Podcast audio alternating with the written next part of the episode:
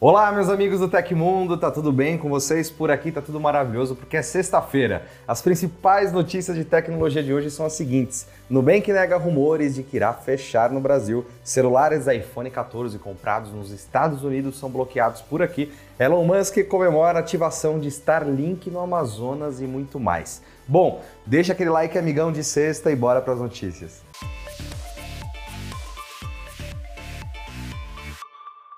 A estreia do iPhone 14 ganhou mais um capítulo polêmico no Brasil, após a Apple ser multada por vender celulares sem carregador no país às vésperas da apresentação da nova linha. Alguns consumidores brasileiros que estão comprando os smartphones nos Estados Unidos estão enfrentando problemas. Como os novos iPhones tendem a demorar algumas semanas para chegar oficialmente ao Brasil, alguns usuários realizam o processo de exportar o aparelho para garantir um preço mais baixo e acesso rápido aos lançamentos. No entanto, parte dos primeiros consumidores a fazerem isso encontraram alguns problemas no processo de ativação do iPhone 14 e do iPhone 14 Pro em território nacional. De acordo com relatos compartilhados pelo blog do iPhone, alguns usuários que compraram aparelhos da linha iPhone 14 no exterior com o intuito de usá-los aqui no Brasil estão sofrendo com bloqueios das operadoras. Além disso, os aparelhos adquiridos no exterior estavam aparecendo com o e-mail irregular no sistema da Agência Nacional de Telecomunicações, a Anatel. Já segundo informações obtidas pelo pessoal amigo do Tecnoblog, o problema envolvendo as operadoras afeta principalmente clientes da Vivo. Em contato com a publicação, a Anatel falou sobre o e-mail bloqueado e disse que a situação trata-se de um erro que já foi corrigido. Apesar das polêmicas envolvendo o carregador, o iPhone 14 foi homologado aqui no Brasil. A Apple confirmou que está investigando a situação. No entanto, a companhia não forneceu mais detalhes sobre o assunto até o momento. Enquanto a falha não afeta todos os usuários que estão usando o iPhone 14 exportado no Brasil, a dica para quem sofreu com o problema é entrar em contato com a operadora para tentar resolver o problema ou aguardar uma solução oficial da Apple. O iPhone 14 ainda não está disponível para compra no Brasil, mas já foi listado no site da Apple com seus preços oficiais para o país, naquele precinho, ó, chuchu. O ministro das Comunicações, Fábio Faria, divulgou que a internet via satélite Starlink, lá da SpaceX, foi ativada em uma escola no Amazonas, localizada em Careiro da Várzea. A ativação contou com participação presencial de Gwynne Shotwell, CEO da companhia, enquanto Elon Musk, CEO, participou via videochamada. De acordo com o Teletime, a ativação da internet foi uma doação do bilionário. Faria participou de uma visita à SpaceX nos Estados Unidos, ainda em novembro de 2021, na tentativa de fechar uma parceria. Em maio, Musk e o presidente Jair Bolsonaro anunciaram um acordo para conectar 19 mil escolas da região. Na ocasião, Faria informou que todas as escolas de ensino fundamental e médio do Amazonas terão internet via satélite. Abre aspas. Estamos aqui visitando e medindo da velocidade da internet e constatamos que está mais rápida que o 4G, então queria agradecer a Starlink por isso. Fecha aspas, disse Faria. Não houve até então uma divulgação formal de um acordo finalizado entre a SpaceX e o governo federal. No Twitter, Musk celebrou a conexão das escolas da região via Starlink e, em resposta a um usuário da rede social, disse que a educação é o caminho para sair da pobreza e que o acesso à internet é o que permite a educação. A Starlink já pode ser assinada por brasileiros, com contratação por meio do site oficial da companhia. A assinatura teve uma redução de preço em agosto, embora o custo total de instalação do equipamento e afins possa ultrapassar os 3 mil reais. Na última semana, a Nubank anunciou a saída da Bolsa de Valores do Brasil, a B3, e a subsequente mudança em suas BDRs, ou Certificados de Depósitos Brasileiros em português. Relembrando, essas ações foram parte fundamental da campanha de abertura de capital da empresa, onde foram nomeadas pedacinhos. Ao todo, cerca de 7,5 milhões de usuários receberam o ativo simbólico do banco. Apelidados de Nu Sócios pela Nubank, os investidores poderão optar entre vender seus pedacinhos ou migrá-los para a Bolsa de Valores de Nova York, nos Estados Unidos, onde o banco ainda possui capital aberto. Entretanto, antes da decisão, ainda será necessário esperar a conclusão do período de restrição de venda, imposto originalmente em dezembro do ano passado. Dessa maneira, será necessário aguardar a conclusão de um ano de abertura de capital da Nubank, que ocorre no próximo dia 9 de dezembro. Até o momento, o banco não explicou maiores detalhes e prometeu a divulgação de novas informações. Preliminarmente, parece que a decisão da Nubank não agradou os investidores. Ainda na última sexta-feira, dia 16, as ações do banco caíram 4% na B3 e até 7% na Bolsa de Nova York. Entretanto, a mudança pode ser benéfica no longo prazo, já que significa que a empresa não precisará se preocupar com duas listagens em simultâneo. Resta aguardar o fim das restrições para avaliar o comportamento dos nos sócios e o futuro do roxinho. Mais um pouquinho sobre o banco. Na última semana, o Nubank anunciou uma mudança no BDR, um programa que acompanha a Bolsa de Nova York.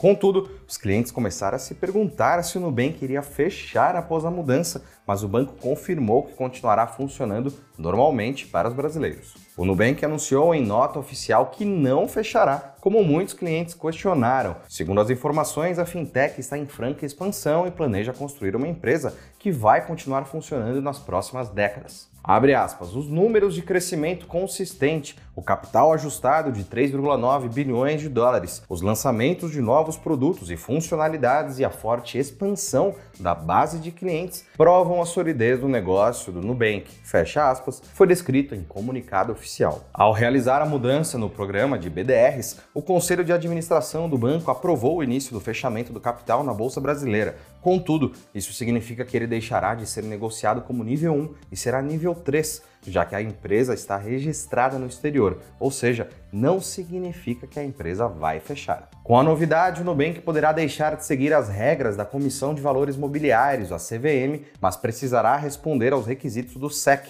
órgão que regula ao mercado financeiro lá nos Estados Unidos. O TecMe é o clube de benefícios do Tecmundo, você já conhece? Por lá você vai poder entrar em contato direto com a nossa equipe e trocar uma ideia, além de ganhar cupons e descontos exclusivos. E muitos cursos também. Ficou interessado? O link para saber mais e assinar já está embaixo na descrição. A Amazon Brasil anunciou uma premiação para os vendedores parceiros que mais se destacaram ao longo do último ano em vendas e no uso criativo e eficiente dos serviços e canais oferecidos pela gigante varejista. Os maiores contribuidores para uma melhor experiência do consumidor estarão na disputa. O primeiro prêmio de empreendedorismo brasileiro Amazon objetiva reconhecer as pequenas e médias empresas parceiras da Big Tech em oito categorias. A maior parte delas é de produtos eletrônicos, livros e mídia, bens de consumo, cozinha e garagem e moda e casa. Mas ainda as de empreendedora do ano, destaque do ano e vendedor internacional. Para concorrer é necessário se inscrever no site do evento até o dia 20 de outubro, onde estão disponíveis todos os detalhes e o regulamento da competição. Os resultados serão divulgados em dezembro, quando acontecerá a cerimônia de premiação. De acordo com a Amazon, os vendedores selecionados vão ganhar até mil reais em créditos que serão utilizados nas ferramentas de anúncios patrocinados por meio do serviço de publicidade online da companhia, o Amazon Ads. Os ganhadores das principais categorias também terão direito ao gerenciamento de conta por um consultor consultor em 2023.